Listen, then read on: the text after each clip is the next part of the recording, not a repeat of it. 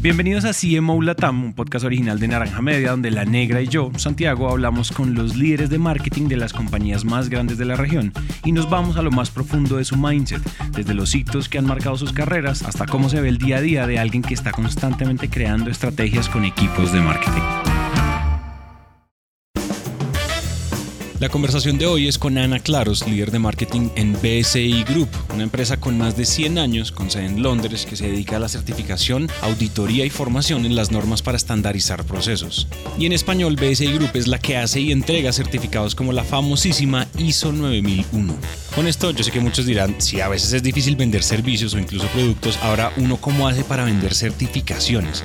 Pues la respuesta corta es entendiendo las tendencias. La respuesta larga está en la conversación con Ana. Yo soy Santi y aquí un nuevo episodio de CMO Latam. Bienvenidos todos a CMO Latam. Este es un nuevo episodio y hoy estamos con Ana Claros. Ana, bienvenida. Ya estábamos grabando desde antes, pero quería hacer un intro formal. Ana, gracias por aceptar la invitación. Muchas gracias por invitarme. Yo soy feliz de estar aquí compartiendo mi experiencia con ustedes. Genial. Oye, yo quería darle un, a que nos, que nos dieras algo de contexto sobre qué es lo que hace BSI, un poquito para que la audiencia entienda la complejidad que hay detrás de tu actuar de marketing, entendiendo un poco el producto de ustedes, el servicio de ustedes. BSI tiene más de 100 años, entonces lo que hizo fue, te cuento la historia, ellos estaban empezando a hacer el, el puente de Londres, ¿no? En su momento, y entonces juntaron a una serie de genios, ¿no? De genios de la construcción, de arquitectura, de diseño. Y entonces ellos analizaron ciertos procesos y dijeron, bueno, esto es, esto es lo que está super hit, lo que va a funcionar para que el puente dure durante una vida, ¿no? Lo que hicieron los ingleses es hacer un procedimiento, una serie de pasos que hay que seguir, y esto aplicaba pues en general para pues, en este, en este caso para la construcción, ¿no? Pero así como eso, lo hacen para varias industrias, ¿no? no o, o, diferentes procesos, no nada más para construcción. Una vez que tuvo esto, dijo, bueno, vamos a hablar con Suiza, ¿no? Me parece que Suiza podría revisar esto y decirnos si cree que pueda funcionar a nivel internacional. Entonces ahí entra ISO. Al revisarlos dijo, bueno, ¿sabes qué? Esto funciona para todo el mundo, no solamente para Inglaterra y entonces las hace internacionales y es como empiezan todas las normas. ¿Y qué es lo que hace BSI? Bueno, es el creador de los estándares en general, normas eh, y estándares de calidad a nivel mundial. Oye, ahora lo que me da curiosidad es, si tú me dijeras, oye, en BSI nosotros hacemos tornillos y tuercas y llantas y neumáticos. Y yo te digo, ah, ok, o sea, yo, yo me hago una idea fácil de qué es lo que hace un líder de marketing cuando vende, no sé, pan horneado. Es decir, una cosa es vender tortillas, otra cosa es vender lo que hacen ustedes, marketear lo que hacen ustedes. Cuéntame, o sea, si yo te pusiera una cámara, una GoPro pegada en tu cabeza, ¿qué esa cámara que nos mostraría? ¿Cómo se ve tu semana? ¿Cómo se ve? ¿Qué es lo que hace la líder de marketing de BSI? Es decir, es, mira, es curioso que lo menciones porque lo que hace BSI, justo lo que acabas de decir, no es algo tangible, ¿ves? No es como que tú vayas y digas, ay, no es como un, como un retail o como algo de, consumo masivo que tiene un marketing totalmente distinto, ¿no? O sea, en este caso, pues tú no puedes decir, oye, yo quiero vender 400 gramos de estándares, ¿no? de normas de calidad. Entonces, tú tienes que ver cómo haces para realmente demostrar el valor agregado que tiene que en tu empresa o tu negocio tú tengas estos certificados, ¿no? O sea, que tú tengas estos estándares o los sigas. Entonces, es un poco más difícil, ¿no? Tú tienes que conocer perfectamente a tu mercado que es cualquiera. O sea, imagínate, tú tienes que conocer perfectamente bien a tu audiencia, saber cómo vender el valor agregado, ¿no? Que lo entiendan. Porque una vez que lo entienden, entonces para ellos es hacerles la vida más fácil, ¿no?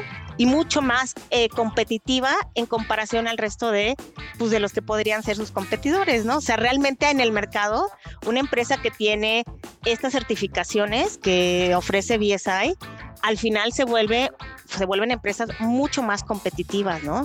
Y fíjate, voltea a ver lo que quieras y todo lo que ves tiene que tener una certificación. Y te estoy hablando tanto de, de, procesos como de productos, ¿no? O sea, imagínate que BSI hace de las dos, ¿no? Tanto procesos como productos, pero productos, voltea a ver lo que se te ocurra y para poder tenerlo tú, debe tener una certificación de que es seguro, de que no te va por ejemplo, un celular, ¿no? De que la batería no te va a explotar, de que el alimento que te estás comiendo no está echado a perder, que la lata donde viene sí va a aguantar y no va a descomponer el alimento. O sea, hay de todo. Entonces, bueno, el reto que yo veo es uno, bueno, ¿cómo haces? De entrada hay que hacer eh, prioridades, ¿no? De las diferentes industrias ver cuáles son las tendencias que están, o sea, qué, cuáles son las adopciones, ¿no? Tú cómo ves el mercado, cuáles son las adopciones más importantes que, que está teniendo el, el mercado en general por industria, ver cómo vas a vender el valor agregado que tú tienes, o sea, realmente para este tipo de, servicios, lo que tienes que potencializar es el valor agregado que, que le va a dar a una empresa que tenga este tipo de certificaciones, ¿no? cuando tú vas a crear una nueva campaña, cuando tú vas a crear una nueva, una nueva acción de marketing, una nueva estrategia, cuando estás planeando estrategia, ¿ustedes por dónde empiezan? ¿Ustedes qué es lo que hacen? Es decir, incluso si me puedes contar de pronto, Ana, una anécdota, no sé, de alguna campaña, acción, estrategia, año que les haya ido muy bien, que hicieron, eh, porque finalmente lo que ustedes venden es, es complicado. Ustedes supongo que ustedes venden B2B, entonces supongo que tú estás, tú estás coordinada con el equipo comercial de pronto para llevarles eh, MQLs y que ellos ya lo vuelvan SQLs y demás, este tipo de cosas. Pero cuéntame un poco cómo funciona eso internamente en detalle, eh, pues lo que nos puedas contar y de pronto algunas anécdotas de qué han hecho que les han funcionado muy bien. Pues mira, te, puedo contar de, de, una, ¿no? Ahorita con todo el boom de, de la era virtual, ¿no?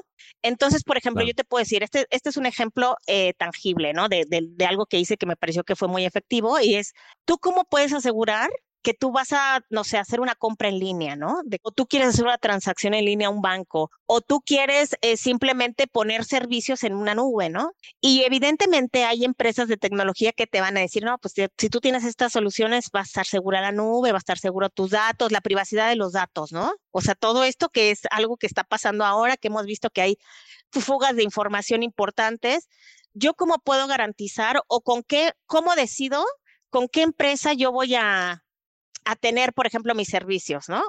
Bueno, yo lo que pensaría es, de entrada, la que me ofrezca seguridad, ¿no? En los datos, en, la privacidad de los datos. Entonces, por ejemplo, hay un estándar de calidad que justamente eh, estuvo en transición, acaba de cambiar, y donde tú aprovechas ese boom para difundir, ¿no? O sea, que nosotros hacer una empresa, un tercero, ¿no? No, no es que yo esté, no es que yo empresa patito, esté diciendo que, que, que, mis, que mis servicios, mi nube y todo lo que ofrezca es seguro. Tiene que ser un tercero que sea objetivo y que realmente tenga experiencia en eso, que te diga, ¿sabes qué? Yo certifico que tu empresa, tu nube o el servicio que sea va a estar seguro, ¿no?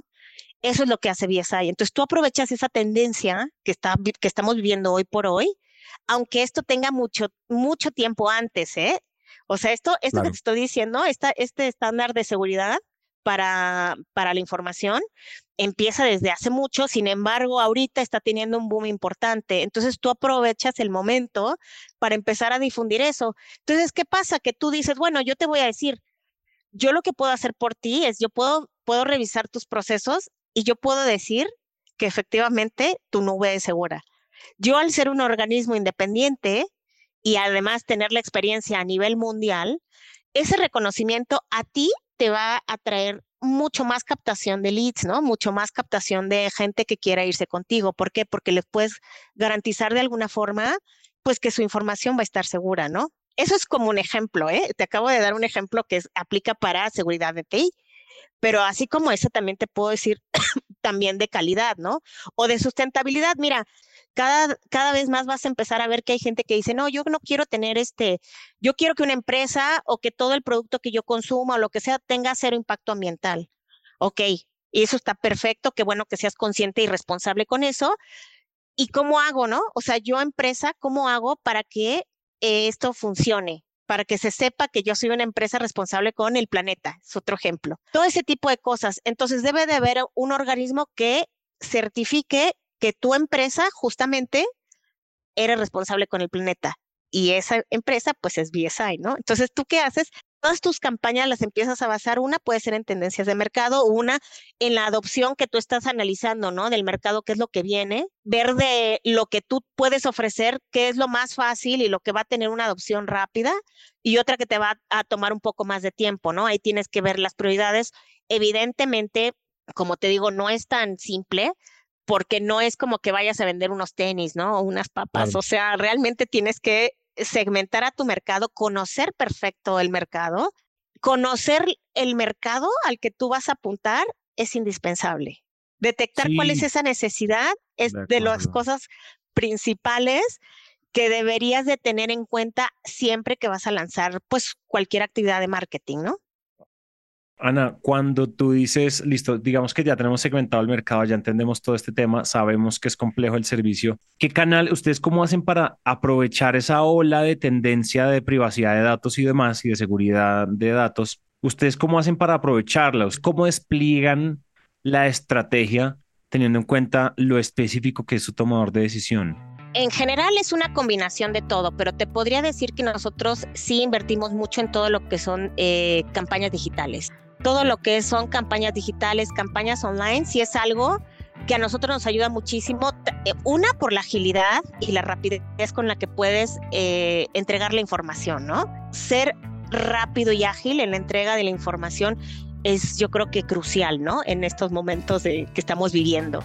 Entonces las redes sociales, toda la parte digital, pues te permite un alcance mucho más amplio y también tenemos la parte eh, del one-to-one, ¿no? O sea, de hacer eventos en vivo. Lo que pasa es que los eventos en vivo eh, dejaron de funcionar pues durante la pandemia, ¿ves? O sea, como que el comportamiento de, de la gente después de la pandemia y volverse a incorporar a la normalidad ya no fue realmente tan, tan normal, ¿no? Porque hay comportamientos que cambian. Por ejemplo, algo que yo noto es, y te pongo un ejemplo, ¿no? O sea, tú decías, ay, voy a hacer un evento y aquí está la base de datos, estos son la gente a la que queremos este, contactar, vamos por un telemarketing, ¿no? Y antes tú podías hablar por teléfono para hacer una confirmación, ahorita nadie te contesta el teléfono, ¿no? Ya de hecho yo creo que ya muchísima gente ya ni, ni mucha no vuelve a la oficina, ya no va diariamente a una oficina, entonces ahora te responden más, por ejemplo, por WhatsApp. Incluso, no te estoy hablando de un telemarketing, pero incluso para una llamada, hay veces que tú le puedes hablar por teléfono y no te contesta, pero le mandas un WhatsApp y te contesta al segundo, ¿no? Son comportamientos que han venido cambiando a raíz de que, de que tuvimos la pandemia, terminó la pandemia y nos hemos vuelto a incorporar. Pero la incorporación ya no fue lo que era, pues, o sea, el día de hoy ya no es lo que era hace dos años, ¿no? O sea, que esa es otra cosa que ha cambiado. Y nosotros, como yo, por ejemplo, como líder de marketing o mi equipo, tenemos que aprender a adaptarnos a esos cambios tenemos que aprender a ofrecer y a entregar la información, pues con los cambios que, que es el usuario quien te los pone, ¿no? O sea, si al usuario no le gusta que le hables por teléfono, le gusta un WhatsApp, bueno, entonces empecemos a usar el WhatsApp, o sea, a, entregar información eh, por WhatsApp y que se vuelva una vía realmente que nos ayude a la difusión y a la promoción de lo que nosotros estamos haciendo. Oye, tú ahorita me contabas, Ana, que de esta estrategia que ustedes aplicaron con todo este tema de fugas de información, que tienen leaks, que yo no sé qué, que no sé qué leaks y aquí allá, y entonces hackearon a yo no sé quiéncito y siento que puede haber una anécdota, pero cuéntame alguna, alguna otra anécdota donde, donde tú hayas aprendido un modus operandi que ahora usas siempre. Me explico. A veces uno, eh, eh, hay estrategias que fallan o la, o la revientan, pero uno queda con una lección de esas que lo marcan a uno, que uno estaría dispuesto a tatuarse en... ¿Cuál podría ser, o te quiero preguntar, cuál podría ser una de esas, una de esas anécdotas que les haya pasado en BSI que tú digas, no sé, o sea, que les haya ido bien o les haya ido mal, pero aprendiste algo muy poderoso que tú te llevas para siempre como profesional de marketing? Aquí te puedo decir que una de las cosas que yo he aprendido es que aunque todos seamos latinoamericanos, porque bueno, Latinoamérica, te, digo, ahí está en todo, en todo el continente, está en todo el mundo, ¿no? Pero hablando de Latinoamérica, está desde México hasta Brasil, todos los países, pues eh, no porque seamos latinoamericanos, lo que funciona en México va a funcionar en Colombia, ¿no? O lo que funciona en Brasil va a funcionar en Argentina. O sea, yo creo que hay que aprender a diferenciar eso y por muy buena que sea una campaña y haya funcionado perfecto en alguna en algún país, no necesariamente quiere decir que va a funcionar en, en México en este caso, ¿no? Entonces tú tienes que pensar qué es lo que tendrías que cambiar o qué modificar para que sea exitosa, ¿no? Y te digo, a mí como una experiencia, pues es eso, es de, de pronto querer eh, hacer algo que ya está, no sé, ¿no? O sea, que dices, bueno, ya está el contenido, está ya en el idioma, puede ser que funcione, el mercado más o menos, y de repente das cuenta que no, y eso es porque no hiciste un análisis eficiente de lo que debería de ser, este, pues de lo que realmente necesita, ¿no? Tu, tu, eh, tu, tu audiencia, o sea, la gente a la que va, a la que le vas a mandar la información. Eso te diría que es así como, como algo que se aprende sobre la marcha, sobre todo en estas cosas, porque es lo que te decía, no es, al hablar de algo que no es tangible, pues como puede funcionar o puede que no. Entonces, algo que yo siempre, mira, hablando de lo que me decías, ¿no? O sea, ¿qué, qué le diría yo a alguien de marketing? Que nunca tenga miedo de probar cosas nuevas, ¿no? Al final, tú vas a intentar hacer un montón de cosas, ¿no? Iniciativas con tecnología, eh, no sé, con, de la forma tradicional, con contenidos nuevos, con contenidos que ya están. El, el chiste es que nunca, nunca debes de dejar de intentarlo. Yo creo que de ahí vienen y resultan cosas muy buenas. Sí, algo bueno, algún aprendizaje, algo, eso es verdad. Es decir, Exacto. reivindicar el error es clave, sobre todo en una, en una disciplina tan líquida y cambiante como el marketing, donde, donde hace cinco años lo que funcionaba no es lo que funcionaba hoy. Es decir, hay unos pilares que nunca van a cambiar. Es decir, yo creo que desde que, no desde que el marketing, la publicidad y las ventas se, se crearon, estudiar y conocer a tu mercado es una, ha sido un principio de la disciplina.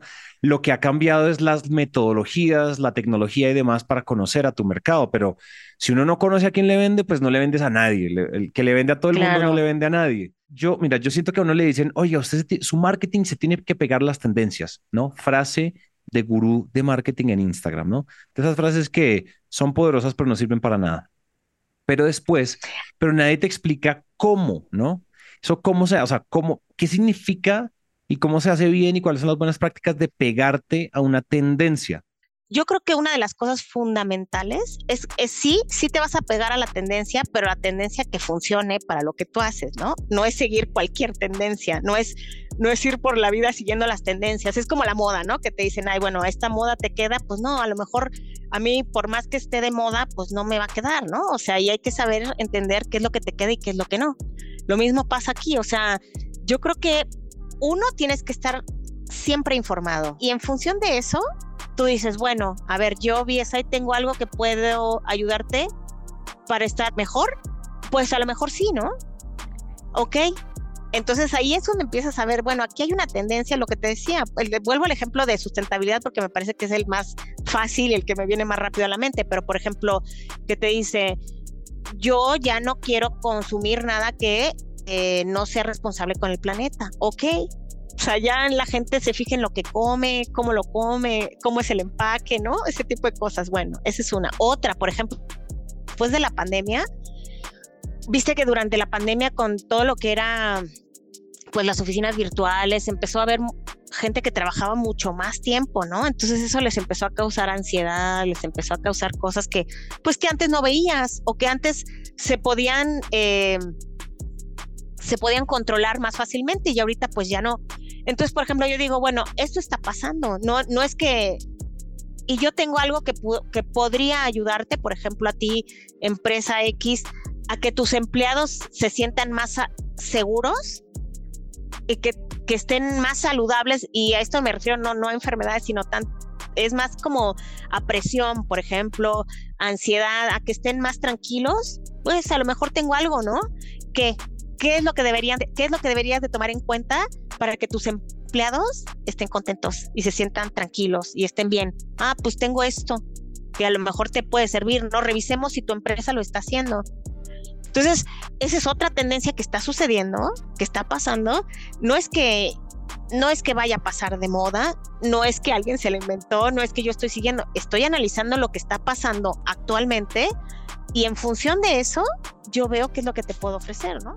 Oye, cuéntanos un poco como si tú tuvieras que contarle a la Ana que empezó su carrera como líder de marketing, que empezó su carrera en marketing, le tuvieras que contar como, oye, un buen líder de marketing tiene que tener estas características, cosas que aprendiste, que tú sientes que aprendiste muy tarde o cosas que aprendiste muy temprano, cosas que algún ex jefe o algún jefe o algún mentor te enseñó. Cuéntame un poco como cuáles son esos principios para liderar un equipo de marketing de alto desempeño. Y aquí te voy a contar yo una experiencia que tuve, no necesariamente en BSI, la tuve en otra, en otra empresa en la que trabajé, donde, eh, por ejemplo, mi manager estaba muy casado con una idea y yo estaba en contra de hacer eso, ¿no? Y no tanto que estuviera en contra por necedad, sino porque me parecía que para México no aplicaba, ¿no? Entonces yo decidí, decidí, ¿eh? O sea, saltarme lo que me decían y hacer lo que yo consideraba que, que estaba bien y realmente funcionó lo cual, o sea, para mí fue realmente muy satisfactorio, pero pues no, no te puedo decir que fue una transición fácil con mi, con mi manager, ¿no? Porque no hice lo que realmente no hice lo que me pidió. Pero al final, fíjate, él, él estuvo de acuerdo en que fue una buena idea haberlo hecho como yo lo proponía, ¿no?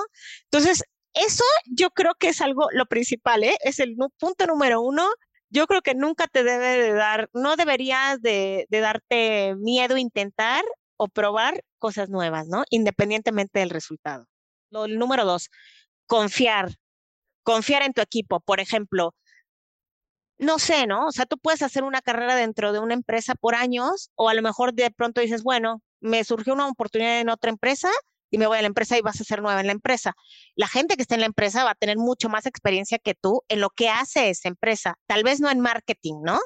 A lo mejor en la industria y en marketing, tú sabes mucho más que ellos, pero específicamente los procesos de esa empresa los van a conocer ellos.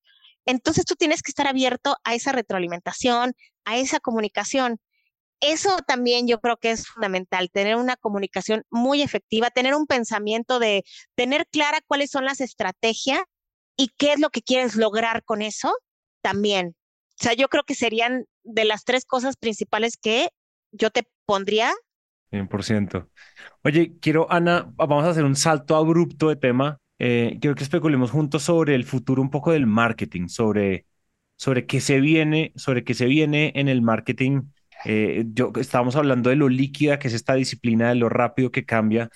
Hablemos de cosas puntuales. Digamos que ¿Qué crees tú que, o sea, cuáles crees tú que van a ser las habilidades? ¿Qué crees que va a pasar con el mundo del marketing más adelante? Eh, ¿A qué le tenemos que tener el ojo puesto? ¿A qué tendencias? ¿A qué, a qué tecnologías? ¿A qué cosas tenemos que estar lo más específico que pueda ser tu respuesta? Genial. Nada de esto está tallado, esto no estamos, no estamos aquí mm, escribiendo profecías, simplemente jugando a especular sobre, sobre qué va a pasar con el marketing, con esta disciplina en 10 años, en 15 años. Pues mira, ya de entrada te diría que una cosa la que lo que te dije, que sea una intimidante, pero que yo creo que no debes dejar que te intimide es la inteligencia artificial.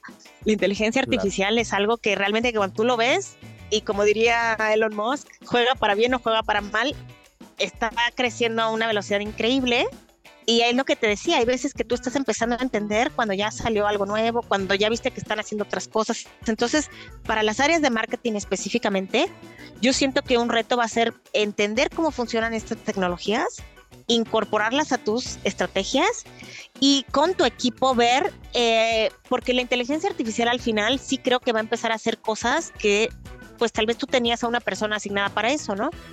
Esto no significa que la persona que tú tienes eh, ya no, no, no, no, la, no ocupes o no dé el resultado que tú esperas, ¿no? Pero entonces tienes que ver que a esa persona, ¿en qué la vas a enfocar? Porque seguramente tiene algún talento específico que te va a ayudar. Y ahí sí creo que la inteligencia artificial te va a ayudar a sacar a lo mejor eh, chambitas, digámoslo así, ¿no? O cosas que quitaban mucho tiempo para enfocarte en lo que realmente puede ser importante a un futuro, ¿no? En, un, en una estrategia. Para mí el reto y como lo veo en un futuro es cómo voy a incorporar todo eso que está saliendo nuevo a mis estrategias. ¿Cómo voy a tener que adaptarme? Ese es el, el, punto. Al final, esto viene y de como te dije, viene y tú ves que viene, ves que viene, ves que viene y de repente ya te lo topaste. Entonces, no es que tú digas, ay, me voy a hacer un lado, pues no, porque viene y va, te va a pasar encima, ¿no? Entonces, ¿qué vas a hacer? Pues tienes que estar preparado tienes que estar preparado, tienes que aprender a adaptarte a esos cambios. O sea, al final, para evolucionar, y esto, esto lo dijo Darwin, ¿no? O sea, el que va a sobrevivir es el que se va a adaptar mejor a esos cambios, ¿no?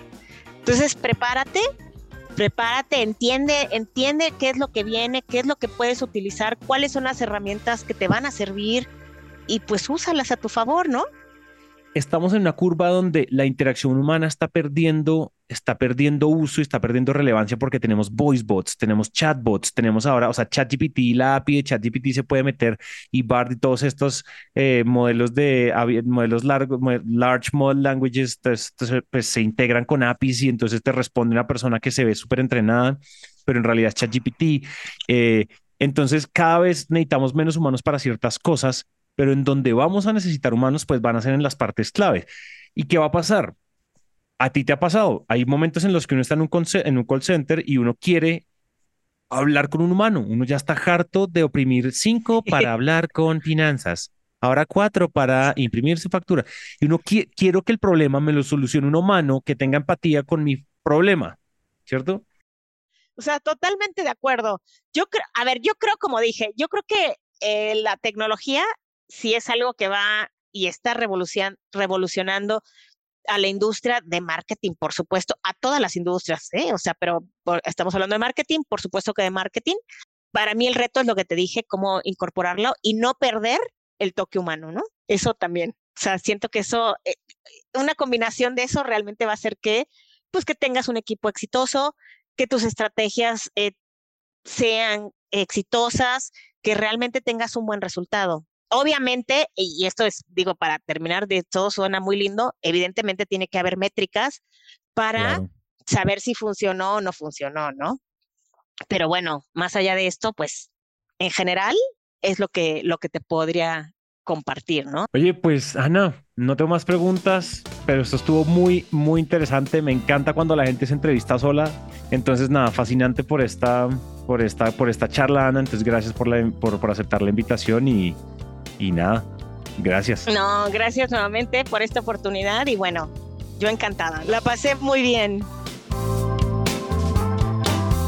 Queremos agradecer a Ana por conversar un rato con nosotros y esto es todo por el episodio de hoy. Pero como no queremos que la conversación se quede hasta acá, podemos continuarla en LinkedIn. A Dani la encuentran como Daniela Arias Daza y a mí me encuentran como Santiago Cortés Calle. Y en Instagram también me encuentran como arroba Calle. Y bueno, este episodio fue posible gracias al equipo de Naranja Media. La producción de este episodio estuvo a cargo de Oriana Bosa, el booking estuvo por Catherine Sánchez y el diseño de sonido a cargo de Cristian Cerón. Yo soy Santi y nos vemos pronto.